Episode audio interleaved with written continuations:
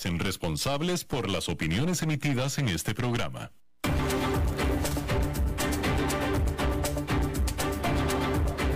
Inicia a las 5 con Alberto Padilla.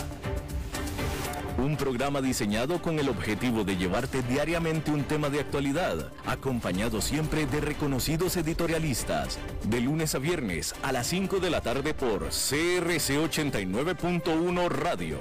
A las 5 con Alberto Padilla. Hola, ¿qué tal? Saludos, bienvenidos a esta emisión de A las 5 con su servidor Alberto Padilla. Muchísimas gracias por estarnos acompañando, gracias por estar ahí. Le mando cálidos saludos desde la señal y las instalaciones de CRC 89.1 Radio, desde donde estamos transmitiendo hasta el punto, en el tiempo y en el espacio en el que usted nos está escuchando. Estamos saliendo en diferentes vías por ejemplo, en Facebook Live, en la página de este programa, a las 5 con Alberto Padilla. Estamos disponibles en podcast, en las diferentes plataformas más importantes, como Spotify, Apple Podcast, Google Podcast. Estamos disponibles en nuestro canal de YouTube, a las 5 con Alberto Padilla. Y aquí en Costa Rica, este programa que sale en vivo en este momento a las 5 de la tarde, se repite todos los días, a las 10 de la noche, aquí en CRC 89.1 Radio. En esta ocasión, tratando de controlar los incontrolables, al otro lado de los cristales, el señor David Guerrero y la producción general de este programa, desde Bogotá, Colombia, a cargo del señor Mauricio Sandoval. Bien, esta semana la cifra que estaban esperando los analistas se dio este viernes y lo que se dio este viernes no era ni lo que estaban esperando en términos de la estimación, ni lo que deseaban. Los empleadores estadounidenses agregaron solamente 210 mil puestos de trabajo a la economía en noviembre, que es mucho menos de lo esperado, informó el viernes la Oficina de Estadísticas Laborales. Se trata de la menor cantidad de empleos agregados a la economía de Estados Unidos desde diciembre del 2020 cuando la economía en realidad eliminó empleos en medio de un recrudecimiento de la pandemia. Pero los economistas estaban esperando más del doble de la cantidad de empleos creados en noviembre, pronosticando una continuación de la pujante recuperación económica durante los últimos dos meses. En cambio, el aumento de puestos de trabajo de noviembre recuerda más a la economía antes de la pandemia, cuando los empleadores agregaron un número menor, pero constante, de puestos de trabajo. El informe del viernes también fue decepcionante porque las contrataciones se llevaron a cabo antes de que la variante Omicron se convirtiera en una preocupación mundial. Por tanto, algunos economistas esperan que las contrataciones sigan disminuyendo este mes a medida que las empresas y los empleados lidian con las ramificaciones de esta nueva variante. En general, la economía todavía está por debajo en 3,9 millones de puestos de trabajo con respecto a los niveles anteriores a la pandemia. Sin embargo, hay algunos elementos positivos de esta noticia. La tasa de desempleo cayó a 4,2%, que es un nuevo mínimo de la era de la pandemia. La tasa de participación en la fuerza laboral de Estados Unidos, que se ha mantenido relativamente deprimida durante la recuperación, subió a 61,8, que es el nivel más alto desde marzo del 2020. La tasa de participación en la fuerza laboral, que rastrea el número de personas en edad de trabajar que buscan empleo activamente, es monitoreada cuidadosamente a medida que los economistas rastrean la escasez de trabajadores. Y aunque la cifra principal del viernes fue decididamente decepcionante a primera vista, la realidad es que la economía de Estados Unidos ha agregado más de un millón de empleos en los últimos tres meses, lo que indica que la recuperación continúa avanzando. Pero mientras los científicos se apresuran a determinar si la variante Omicron es más transmisible y si puede evadir las vacunas, es decir, que aún no saben qué pensar y por tanto qué hacer exactamente, pues Wall Street está exactamente igual. Esta semana, Allá en Nueva York, el SP500 subió el lunes y luego sufrió un remate el martes y el miércoles antes de volver a saltar el jueves para caer de nuevo este viernes. El remate fue particularmente evidente en el sector de turismo. Las acciones de Delta Airlines, que es la aerolínea más grande de Estados Unidos, se desplomaron más de un 7% el miércoles antes de saltar un 9% el jueves. La hotelera Marriott cayó un 3% el miércoles y luego se recuperó un 6% durante la sesión del jueves. Pero lo importante es que el indicador VIX, que mide la volatilidad del SP500, saltó hasta un 91% desde principios de noviembre de esta semana y antes de volver a bajar levemente, mientras que un indicador de Fear and Greed, que es miedo y avaricia, se encuentra en territorio de miedo extremo. Los asesores de inversiones dicen que lo que debe de prevalecer ahora son las cabezas más frías, pero los mercados siguen siendo vulnerables a los titulares de las noticias sobre el impacto de la variante en la salud pública y por tanto en la economía. El consenso de los profesionales es recomendar a los inversionistas que en este contexto eviten una retirada apresurada de los activos de riesgo, lo que podría socavar los rendimientos a largo plazo. Eso es lo que dicen los profesionales. Pero, ¿escucharán los inversionistas? La experiencia dice que no. Eventualmente será demasiado y se precipitarán en manada o en estampida a la salida de las acciones. Eso es típicamente lo que sucede. Vamos a ver en esta ocasión. Por lo pronto hay que decir que allá en Nueva York fue una jornada negativa en general, con el índice industrial Dow Jones perdiendo 0,17%, el Nasdaq Composite cayendo 1,92% y el Standard Poor's 500 con una caída de 0,84%. Y hablando del Omicron, hay que decir que la Organización Mundial de la Salud advirtió que todos los países del planeta deberían de prepararse para un aumento de casos de COVID-19 conectados con la variante Omicron. El presidente de Estados Unidos, Joe Biden, tomó una serie de medidas menos bloqueos y confinamientos luego de que el, Omicron se ha estado diseminando por Estados Unidos y en el último conteo ya eh, está presente en seis estados de la Unión Americana. Mientras tanto, Alemania presentó nuevas medidas de confinamiento en un intento para tratar de contener lo que sería la cuarta oleada de infecciones.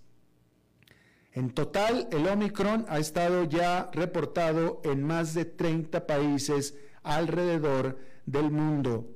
Le comentaba yo que Joe Biden tomó una serie de decisiones, excepto confinamientos o bloqueos, pero estas decisiones básicamente consisten en aumentar la promoción de las vacunas, es decir, tratar de hacer que más gente se vacune, también con eh, los refuerzos, por supuesto, aumentar la disponibilidad de pruebas contra el COVID-19 gratuitas en casa, así como medicamentos paliativos para el COVID-19. A título personal, esta mañana vi una entrevista del jueves a una vocero de o vocera de la Organización Mundial de la Salud, donde estaba preguntando estaba respondiendo a la pregunta de qué fue a lo que la OMS más le temió eh, la, del Omicron. Hay que recordar, por cierto, déjeme hago un paréntesis, hay que recordar que el asunto del Omicron lleva apenas ocho días. Fue apenas el viernes de la semana pasada cuando la OMS, eh, o mejor dicho, las autoridades, fue el jueves cuando las autoridades de Sudáfrica dieron la alarma y la OMS la respaldó el viernes. De tal manera que apenas lleva este asunto de dominio público una semana. Y en esta semana ya está el Omicron en 70 países, perdóneme, en 30 países. En 30 países. Apenas el viernes pasado se pensaba que solamente estaba en Sudáfrica. Lo que sí se sabe, por cierto, es que hasta ahora el único país en el que se está propagando de manera desmesurada es en Sudáfrica. Eso es hasta ahora. Ni siquiera se sabe e incluso se duda que haya iniciado en Sudáfrica. Se cree que incluso llegó de otro país a Sudáfrica, pero se está diseminando en Sudáfrica. Le comentaba yo que estaba viendo una entrevista con una vocera médica de la Organización Mundial de la Salud y ella decía que lo que les llamó la atención, lo que les hizo levantar la bandera roja de advertencia contra el Omicron, son básicamente dos elementos fundamentales. Uno, que esta variante tiene 50 mutaciones, que son más de 30 más que las variantes anteriores, y que las vacunas justamente lo que atacan son las mutaciones. ¿Sí? Por eso hay una alta incertidumbre acerca de si las actuales vacunas en realidad ayudan contra este Omicron de la manera cuando menos que debería de ayudar. ¿Sí? Que todavía no se sabe. Entonces el alto número de mutaciones, dado que las vacunas atacan las mutaciones, y el hecho también de que en una semana el número de casos de coronavirus en Sudáfrica, casi todos ellos ligados al Omicron, se ha cuadruplicado, y esto lo hablamos ayer. La semana pasada, Sudáfrica tenía un promedio de infecciones de mil pacientes de COVID-19 diarios. El miércoles tuvo más de cuatro mil. ¿Sí? Y eso es también otra de las cosas que eh, eh, levantó las alarmas a la OMC. Sobre todo, y dijo la vocera en la entrevista, que ya se sabe que el 10% de los infectados para en el hospital. Y ahí está el problema. Es que es la combinación, bueno, no es la combinación, es el hecho de que es tan transmisible el COVID-19 de por sí, o este coronavirus de por sí, que con el 10% que vaya al hospital, pero si, ese, si, ese, si se sale de control la pandemia, la diseminación, ese 10% de hospitalizaciones colapsa al sistema médico de un país. Y ese es el problema, justamente. Se colapsa el sistema de salud. Y esos fueron las determinantes de levantar la bandera roja del OMC. Eso es lo que se sabe hasta ahora. El resto no se sabe. El resto no sabe. Tal vez no sea tan letal, eh, tal vez las vacunas sí funcionen, tal vez no, pero el punto es que aparentemente es mucho más contagioso dado el incremento de casos que hay en Sudáfrica y que este coronavirus tiene una tasa conocida de hospitalizaciones del 10%. Al margen de que si se van a morir o no se van a morir. 10% de los infectados va al hospital con esa tasa de infecciones puede colapsar a prácticamente cualquier sistema de salud. Y ahí está el problema. Bien, cambiando de tema. Todo parece indicar que la era de las grandes empresas chinas que acuden a los inversionistas de Wall Street para recaudar dinero podría estar llegando a su fin. Didi, de China, anunció el viernes que comenzará inmediatamente el proceso de exclusión de la Bolsa de Valores de Nueva York y se trasladará a Hong Kong. Apenas unos meses después de que este gigante de los viajes compartidos debutó en Wall Street, la noticia envía una señal clara a los inversionistas al estar las tensiones entre Washington y Beijing generando cada vez más incertidumbre. Poco después de su oferta pública inicial de 4.400 millones de dólares en los Estados Unidos a fines de junio, los reguladores chinos prohibieron a Didi permanecer en las tiendas de aplicaciones en China, afirmando que ésta violó las leyes de privacidad de datos y que planteaba riesgos de ciberseguridad. El precio de las acciones de Didi colapsó. El ataque a Didi fue visto en general como un castigo por su decisión de cotizar en la bolsa en el extranjero y la compañía se convirtió en un excelente ejemplo de los esfuerzos de China para frenar el poder de las grandes tecnológicas. Se deduce que la situación de Didi provocará una reevaluación más amplia de las empresas chinas que han cotizado acciones en el extranjero, incluidas Alibaba, Pinduoduo, Baidu, JD.com, NIO y Tencent Music. ¿Sufrirán estas la misma suerte? Tal vez los inversionistas no quieran ni siquiera esperar a ver si esto sucede y simplemente asuman que así será. Las acciones de Alibaba que cotizan en Nueva York se han desplomado un 48% este año. Las acciones de Didi han caído un 44% por debajo de su precio de salida a bolsa en junio. Los inversionistas en este tipo de acciones han estado nerviosos durante meses. El índice SP BNY Mellon China Select ADR,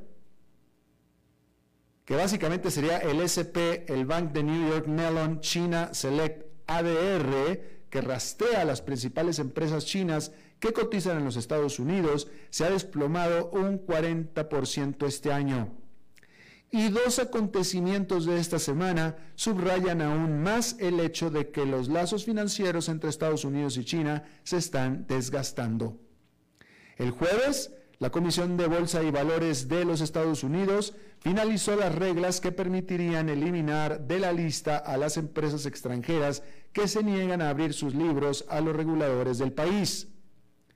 China ha rechazado durante años las auditorías estadounidenses a sus empresas, citando preocupaciones de seguridad nacional. Y Bloomberg informó que Beijing está dispuesto a prohibir la laguna judicial o jurídica que en primer lugar permitió a empresas como Alibaba y Didi cotizar en Nueva York.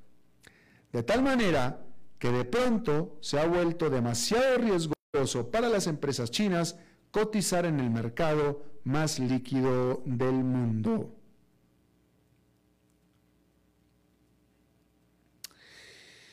Bueno, un gran simulacro cibernético de la OTAN en Tallinn, la capital de Estonia, finalizó este viernes. Y es que sus miembros son las víctimas más usuales de los ataques cibernéticos más frecuentes en el mundo. La OTAN culpa a Rusia en particular y en junio dijo en un comunicado que está haciendo la vista gorda ante los delincuentes que han saboteado la infraestructura y los procesos electorales en Occidente. Una acumulación de ciberataques podría considerarse equivalente a un ataque armado, dijo. Hacer negocios con Rusia como si nada se ha vuelto imposible, dijo la OTAN. Este sombrío telón de fondo ha atraído mayor atención al Cyber Coalition 21 o la coalición Cyber 21, en la que aproximadamente mil participantes, militares y civiles de los Estados miembros de la OTAN y países socios cercanos están practicando escenarios que incluyen ciberataques imaginarios a puertos, hospitales y empresas farmacéuticas que están lanzando una vital vacuna. Algunos se preguntan si acaso la alianza podría comenzar a disuadir los ataques cibernéticos, haciendo retroceder a los agresores, tal vez desde su nuevo centro de operaciones del ciberespacio en Mons, Bélgica. Pero no es probable que haya un cambio de rumbo, al menos de manera oficial, porque el comandante Graham Rook, director del ejercicio, dice que por ahora la política cibernética de la OTAN es puramente defensiva. Bueno, este viernes se inauguró el ferrocarril de alta velocidad que conecta a Yunnan, la provincia más suroeste de China, con Vientiane, la capital de Laos. Se trata de una asombrosa obra de ingeniería que atraviesa montañas con rocosos riscos, con decenas de túneles y puentes. China tardó seis años en concluirla. Laos casi no tiene otros ferrocarriles y la conexión está destinada a transformar a Vientiane, una ciudad tranquila de menos de un millón de personas. Pero aún así, los beneficios económicos que Laos puede esperar siguen sin ser claros, principalmente porque la deuda contraída significa una mayor dependencia de China. Un pasaje de ida a través del país es demasiado caro para la gran mayoría de los laosianos. Para aumentar los beneficios del plan, la vecina Tailandia tendría, Tailandia tendría que haber participado en esta vía férrea. Eso haría posible una línea China a Singapur. Pero el gobierno tailandés, tal vez por temor a la dependencia financiera a China, dijo, ¿sabes qué China? Gracias, pero no gracias. Y pues no quiso que se construyera la extensión. Y tampoco Tailandia parece tener mucha prisa en construirla ella misma. Así es que esa línea llega hasta esta ciudad de menos de un millón de habitantes, la capital de Laos. Ya que estamos hablando de China, hay que decir que la desarrolladora de bienes raíces china Kaisa advirtió que no había garantía de que podrá pagar 400 millones de dólares de un bono que se vence la próxima semana, lo que definitivamente sume a los, a los nervios sobre todo el mercado de los bienes raíces que está inundado de deuda en China.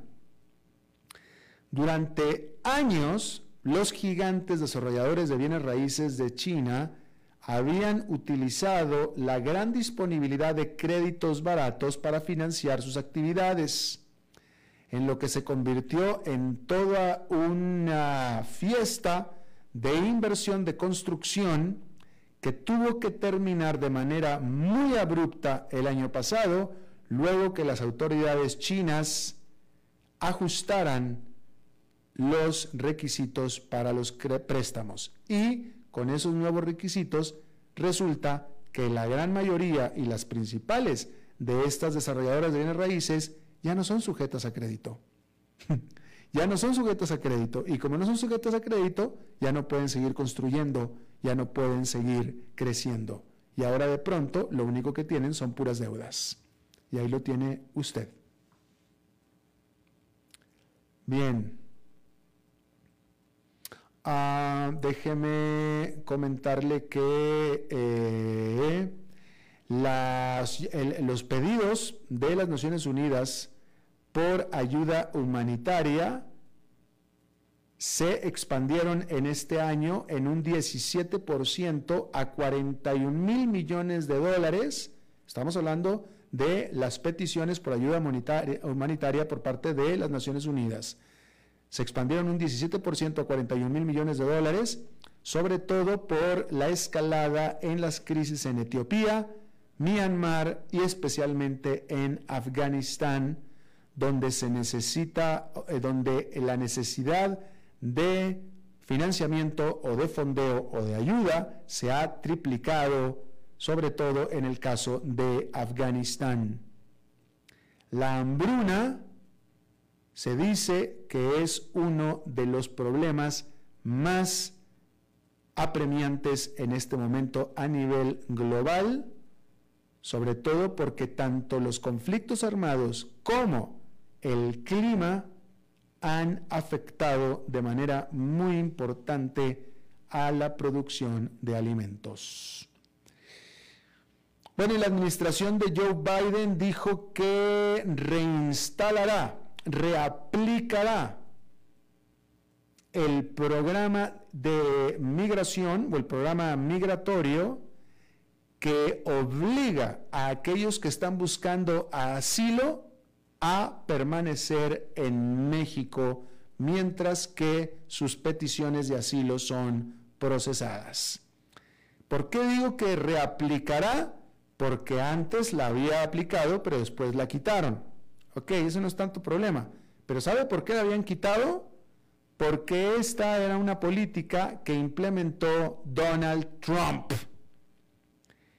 Y cuando, la, y, cuando Joe Biden entró al poder en enero, una de sus primeras decisiones, y estoy hablando al día siguiente de que entró al poder, fue eliminar esta política, justamente. Y la eliminó diciendo que era inhumana. Eso fue lo que dijo Joe Biden y por eso la eliminó. Bueno, pues ahora está diciendo que la va a volver a, implementar esta política. ¿Sí? Diciendo, sin embargo, diciendo que hoy en día o pronto, pronto, este procesamiento de eh, las solicitudes de asilo serán mucho más fácil. Y pronto es dentro de los primeros, dentro de los próximos seis meses. Eso es lo que es pronto. Pero que será mucho más rápido el procesamiento de las solicitudes de asilo. Pero ahí lo tiene usted. Joe Biden teniendo que echarse para atrás de una decisión que había tomado, aboliendo una política de Donald Trump a la cual calificó de injusta. Vamos a hacer una pausa y regresamos con nuestra entrevista de hoy. A las 5 con Alberto. El valor en la ética incluye no tener miedo de lo que se dice y a quién se le dice, sin importar las consecuencias o represalias que puedan sobrevenir. Entre los valores éticos más relevantes se pueden mencionar justicia, libertad, respeto, responsabilidad, integridad, lealtad, honestidad y equidad. Los valores éticos se adquieren durante el desarrollo individual de cada ser humano en el entorno familiar, social, escolar e inclusive a través de los medios de comunicación. Solo si lo público y lo privado caminamos en positivo y con valores, Costa Rica saldrá adelante. Un mensaje de la Cámara Nacional de Radiodifusión, Canara. Desde los verdes bosques de nuestra montaña nos llega agua Cerros de la Riva, agua fresca de manantial que te permitirá vivir en equilibrio, proteger tu salud y la de tu familia, libre de sustancias químicas, envasada sin alterar su naturaleza a 2.000 metros de altura. Agua Cerros de la Riva, naturalmente neutral. Búscanos como cerrosdelarriba.gmail.com Llámanos al 8374-3229. Cerros de la Riva, Live Spring Water.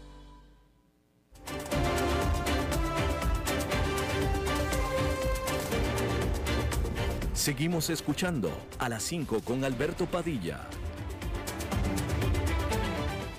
Gracias por continuar con nosotros.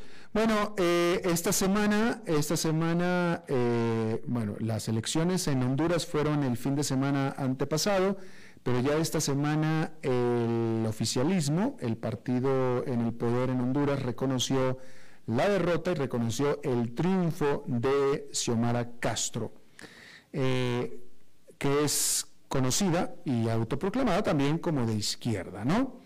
Eh, el partido oficialista, que era la oposición de Xiomara, no la dejó de pintar como alguien eh, de extrema izquierda, comunista, relacionada con Cuba, etcétera. Tampoco la ayudó mucho en ese sentido, y yo no digo que haya tratado de esconderlo, pero eso es lo que vamos a hablar con nuestro invitado, algunos videos de Xiomara que existen donde ella alaba a Hugo Chávez, ¿no? Eh, eh, en eso hay que decir que no tiene empacho, pero entonces eh, la gran pregunta aquí es, bueno, otro, otro elemento a, distinguir, a subrayar, es el amplio margen con el que ganó Xiomara en Honduras. Es la, el amplio apoyo que los votantes de Honduras le dieron a Xiomara. Fue un triunfo bastante contundente tanto así que no hubo escándalo, no hubo problema y el oficialismo lo tuvo que reconocer. De tal manera que una mayoría de los hondureños quiere a Somara. Vamos a hablar más de esto. Y está con nosotros y le agradezco mucho Julio Navarro, él es sociólogo y analista político hondureño desde Honduras. Julio, muchas gracias por estar con nosotros. Mucho gusto. Encantado, hombre, de estar en tu programa. Igualmente, Julio, déjame te pregunto yo a ti. ¿Qué tipo de izquierdismo? Porque ella, ella, ella dice que es izquierdista, el partido es izquierdista, pero yo te pregunto, ¿será un izquierdismo moderado o será un izquierdismo eh, extremo? Y de nuevo invoco a los videos que hemos escuchado de Xiomara, donde ella alaba a Hugo Chávez. Mira, Alberto, el Partido Libre, una buena parte se desprende del Partido Liberal en el Partido Liberal siempre hubo dos facciones fuertes. Uno que se llamaba Izquierda Democrática de aquella época de los 70 que era más o menos socialdemócrata, y la otra facción que era una, una facción conservadora dentro de los límites de la ideología liberal. Manuel Zelaya Rosales hizo un gobierno muy reformista en el 2006 y ese reformismo lo llevó a tener resquemores entre los grupos de poder en Honduras que a veces uno ni los quisiera llamar de derecha como tal, sino que son grupos temerosos de que la situación en cuanto al modelo político pueda cambiar o pueda tener algunas alguna reforma.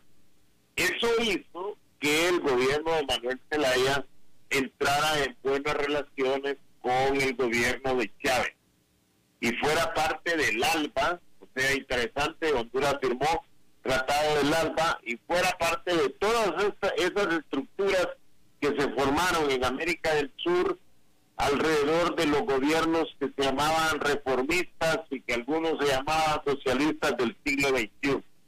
Eso terminó con el golpe de Estado y el surgimiento de la resistencia, el aparecimiento de Libre como un partido persistente.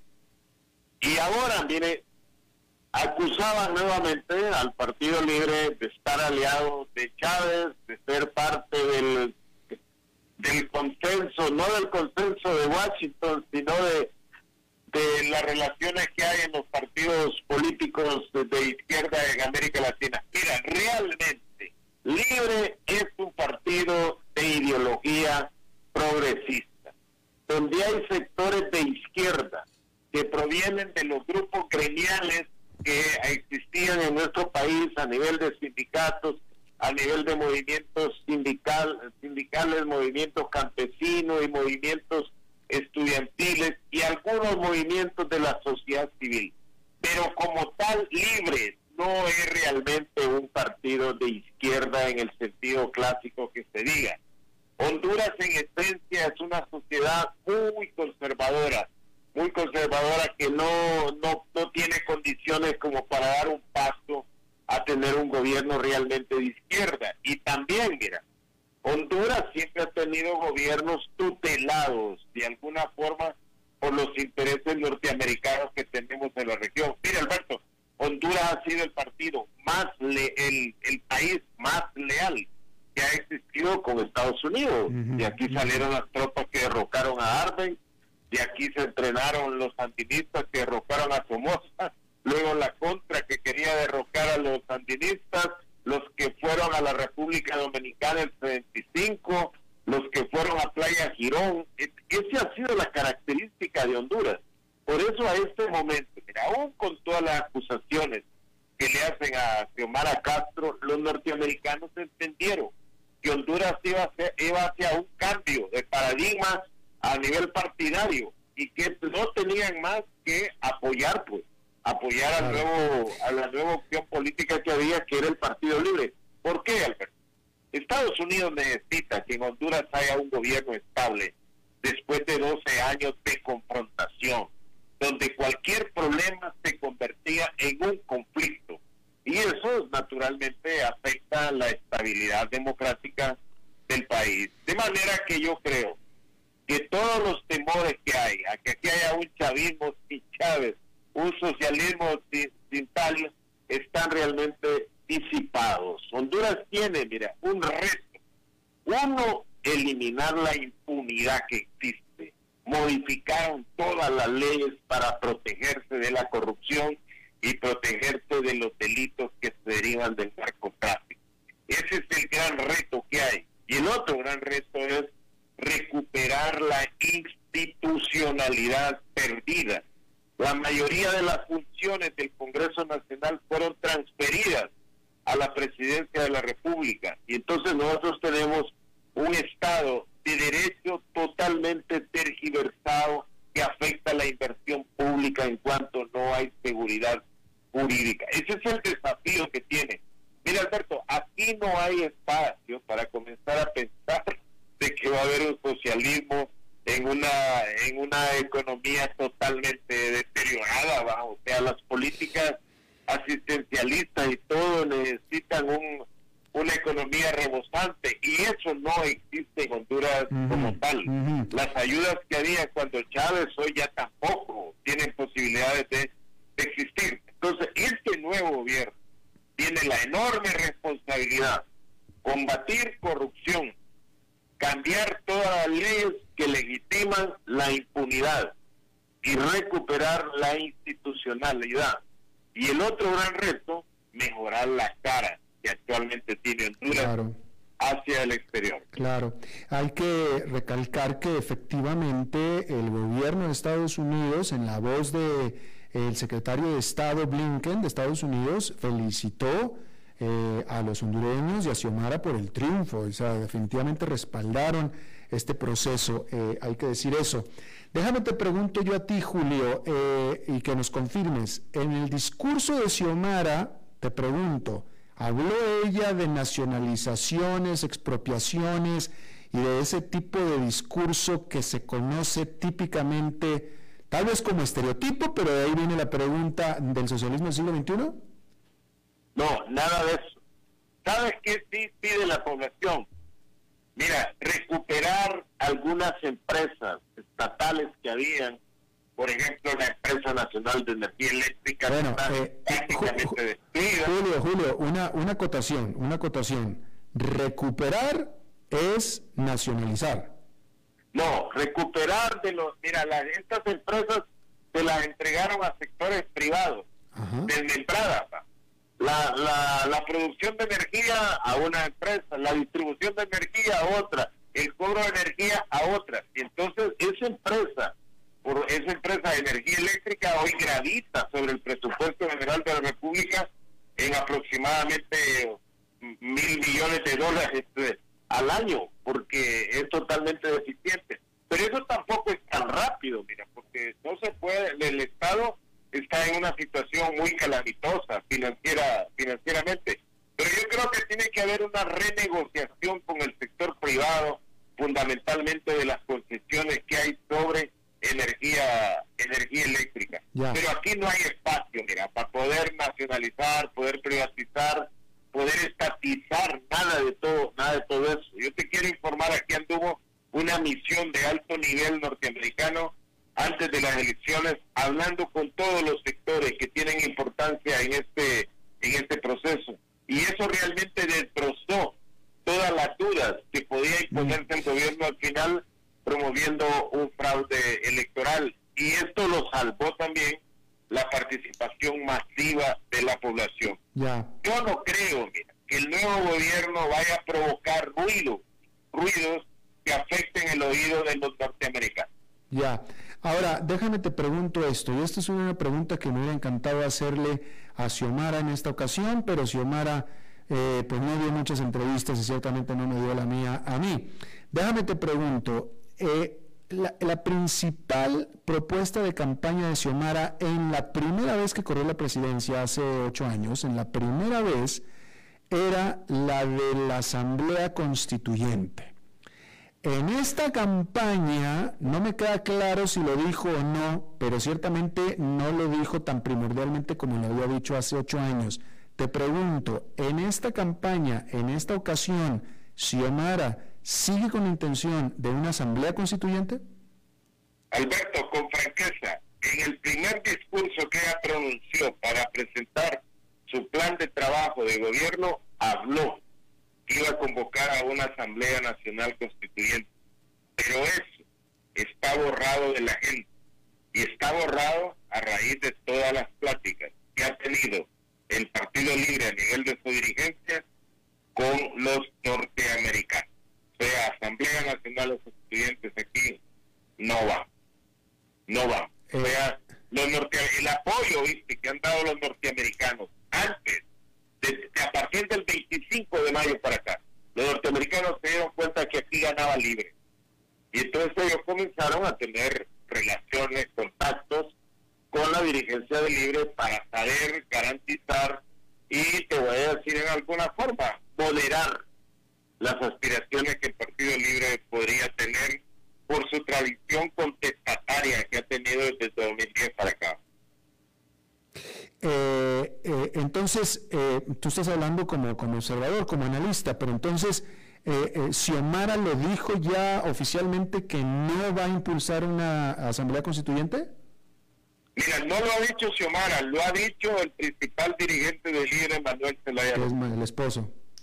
Que no hay constituyente, no hay nada de todo. Bueno, pues eso que sí va a haber una restitución del aparato jurídico que había antes del 2014, que fue totalmente distorsionado por el gobierno actual. ¿Y qué querrá decir eso? Quiero, te quiero decir, por ejemplo, en el 2013-2014 se creó una ley de secretos de Estado. Y esos secretos de Estado han amparado totalmente la corrupción. La gente está en contra de eso.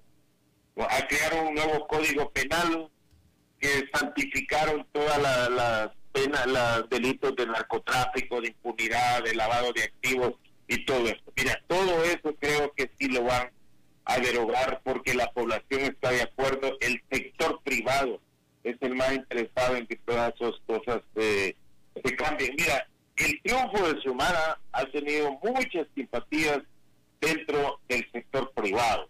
Naturalmente hay una parte del sector privado que acumula ganancias y acumula capital con contratos que realiza con el Estado y en esta época han estado realmente feriados.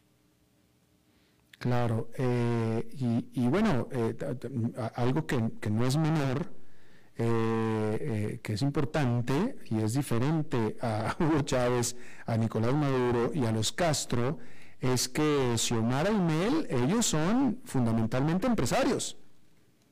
Así es, son empresarios, tienen origen empresarial. Exactamente. No, ¿qué te quiero decir? Mel Zelaya es parte de la oligarquía de este país. Nada más que todos los oligarcas que le parece que el progreso de un país eh, se da eh, generando ingresos y que mejore la capacidad adquisitiva de la población para que la empresa privada tenga mejor prosperidad, algo que todavía algunos sectores privados aquí no entienden. Claro. Y, me parece importante recalcar lo que tú dijiste al principio porque es una verdad. Mel Zelaya, en un principio venía él, él no tenía nada que ver con Hugo Chávez, ni con Venezuela, ni nada, sino que fue hasta que se tuvo conflictos internos en Honduras que por una mala decisión eh, decidió acercarse a Hugo Chávez, pero originalmente él no estaba alineado con Hugo Chávez. Mira, él nunca estuvo alineado con Hugo Chávez, pero tuvo problemas. ¿Sabes por qué? Nunca quiso hacer ajustes estructurales que promueve el Fondo Monetario Internacional.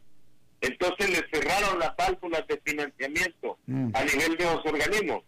Y ahí es donde entonces apareció Hugo Chávez, apareció el ALBA, dando el apoyo, el apoyo fiscal el Estado ocupaba en ese, en ese momento. Claro. Eh, una pregunta, esta ley que retó eh, Juan Orlando Hernández, en la que, que le permitió reelegirse, ¿esa ley sigue vigente? Esa ley sigue vigente, pero mira, no es realmente una ley, es la interpretación de un artículo constitucional, ah. de uno nada más, que dijeron que la reelección era un derecho humano. Pero hay otros artículos que limitan la reelección. Ese es uno de los grandes problemas que tiene que resolver en esta administración. O sea, debe nuevamente ratificarse la Constitución de la República que no se va a permitir la reelección. Porque ve, la reelección en Honduras no tiene simpatía, ni en el Partido Libertad y Refundación, mucho menos en los otros partidos.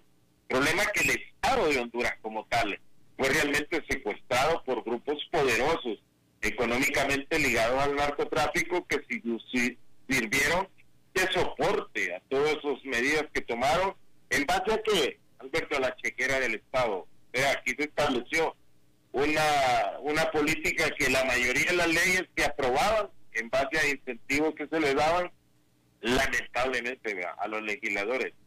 Eh, pero aquí, mira, posibilidades de reelección no existen. No hay tolerancia interna, ni tampoco creo que hay tolerancia a nivel de quienes nos vigilan por el desastre que provocó la reelección del actual presidente de la República. eso es bueno también saberlo. Eh, mm, Juan Orlando Hernández, el actual presidente, el presidente saliente, cuyo hermano está preso en Estados Unidos por narcotráfico y que todo el mundo apuesta que va para allá. Te pregunto, ¿va para allá? Pues mira, yo creo que va para allá, de acuerdo a todas las menciones que han habido en los tribunales de Nueva York, de seguro, y es una de las de las pláticas recurrentes que hay en Honduras. ¿Qué va a pasar con él? ¿Se va a ir para Nicaragua? ¿Se va a ir para Israel? ¿O qué? Pero prácticamente eso está en manos de los norteamericanos. Exactamente. Eh, bien, pues eh, Julio Navarro, sociólogo y analista político de Honduras. Eh, ¿Cuándo entra al poder Xiomara?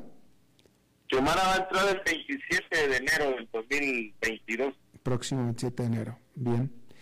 Bueno, pues por lo pronto decir, Honduras es un país que yo quiero mucho y decir que eh, decir que el hecho de que este proceso se haya llevado en paz cosa que en Honduras no siempre todo se lleva en paz, eh, es una gran ganancia. Así es, te agradecemos y lo que te digo, el gran reto es que los, cada problema de Honduras no se convierte en un conflicto. Exacto. Y no hay una oportunidad para poder eh, solucionar la enorme deuda social que hay en nuestro país. Eh, déjame, déjame tener una última pregunta porque yo creo que es importante. El voto tan abrumador de los hondureños fue anti Juan Orlando, eh, eh, eh, Juan Orlando o pro Xiomara? Tiene dos dimensiones. Mira, es pro Xiomara por la persistencia y que tuvo el Partido Libre desde el 2010 para acá con la resistencia. O sea, te hablo de un 80% de ese voto duro que sacó ahora.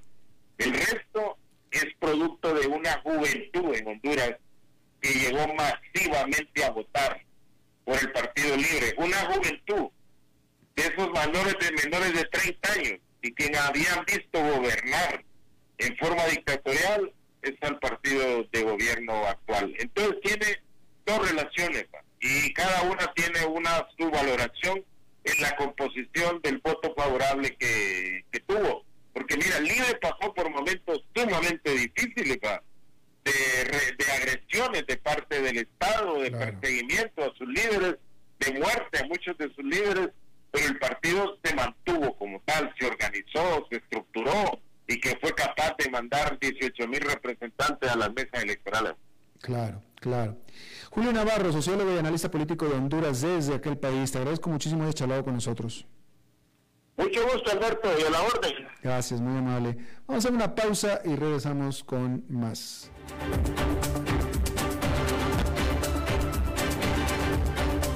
A las 5 con Alberto Padilla, por CRC 89.1 Radio. El valor en la ética incluye no tener miedo de lo que se dice y a quién se le dice, sin importar las consecuencias o represalias que puedan sobrevenir. Entre los valores éticos más relevantes se pueden mencionar justicia, libertad, respeto, responsabilidad, integridad, lealtad, honestidad y equidad.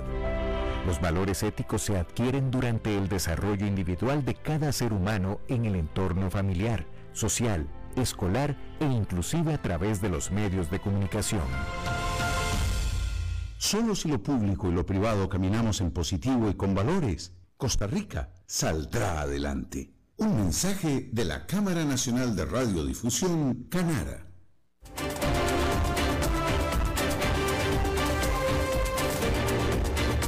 Seguimos escuchando a las 5 con Alberto Padilla. Bueno, es viernes y los viernes es hora de hablar de estrategia empresarial con Humberto Saldívar. Humberto. ¿Qué tal, Alberto? ¿Cómo estás? Bien, ¿y tú? Bien, gracias. Oye, Alberto, bueno, me gustaría tomar un tema que ha sido bastante eh, actual, que es la parte de eh, la situación mundial del capital humano, que tiene que ver obviamente con eh, pues, cuestiones de coronavirus, restricciones logísticas, etcétera. Pero quiero darle una, un enfoque interesante, cómo va a afectar el hecho de esta situación mundial y que los países mm, más competidos en capital humano, llámese China, India, Estados Unidos, eh, están en constante competencia eh, en, la, cuestión de abasto, ¿no? Porque ahorita hay una limitante de abasto y cómo Estados Unidos pretende o cuáles son pues, las principales eh, líneas de abastecimiento de capital humano. recordemos que desde hace muchos años Estados Unidos, principalmente en la mano de obra, se ha abastecido de América Latina. Sin embargo, ahora eh, con ciertas políticas restrictivas que han tenido eh, en algunos gobiernos, eh, al, inicio no se vio ese, ese déficit, pero ahorita lo están teniendo. Ahora bien, yo percibo que para América Latina, en, cuestiones de capital humano, va a ser bueno el hecho de que Estados Unidos tenga que voltear a ver a América Latina, que no es que no lo haya volteado, pero ahora creo que es mucho más contundente la, la necesidad. Y por otro lado, eh, pues también va a ser una ventaja que Estados Unidos va a tener que voltear para el abastecimiento de materia prima y de, y de algunos productos inclusive de eh, ya terminados, ¿no? ¿Por qué? Pues por, por la cercanía y por la ventaja logística y por la competencia que tiene de alguna manera con Asia. Entonces, esto viene en una parte a ayudar en la parte económica a Latinoamérica, o creo que por lo menos hacer una alianza mucho más estratégica con Estados Unidos, pero por otra parte, si las empresas locales no se ponen las pilas para hacer una reestructura, sus políticas de capital humano, puede ser que Estados Unidos vaya a empezar a, a, traerse o a llevarse más bien el capital humano de mano de obra, que ya lo hace, pero creería que en el 2020 puede ser de manera masiva eh, en la parte de agrícola, de manufactura, de cuestión de obra, etcétera, ¿no? ¿Te refieres como a una reforma migratoria, algo así? Yo creería que, que sería muy viable, porque ahorita Estados Unidos se está viendo bastante afectado por la falta de capital humano y una de sus limitantes en crecimiento ha sido este, ¿verdad? En algunos aspectos, aparte del COVID, pero creo que ahora eh, eh, se ha visto el COVID más eh, la falta de insumos, más la falta de capital humano, pues se generó una tormenta que, sería tan importante analizar a mediano plazo las consecuencias que va a generar en capital humano en toda América. Ya no hablemos de América Latina y, y, Estados Unidos, ¿no? Sino en toda América. Y pues quien tiene el poder de, de atraerlo, o por lo menos ciertas políticas atractivas, pues es Estados Unidos. Ahorita podemos ver que inclusive en ciertos McDonald's hay salarios de 20 dólares la hora, 22 dólares la hora, cuando eso era impensable hace unos 5 años, ¿verdad? Este, o en otras empresas. Entonces, eso es, eh, pues eh, eh, yo creo que estoy poniendo nada más un punto de partida para que lo tomemos en cuenta como empresas que requiere capital humano y que en el 2022 viene esa eh, esa inflación que se está viendo, pero ha llegado a eso, pues viene eh, eh, una de las partes por las que se está viendo es falta de capital humano y falta de, insumos. Entonces es importante voltear a ver ese dato, ¿no? Claro, más profundidad, pero es algo que yo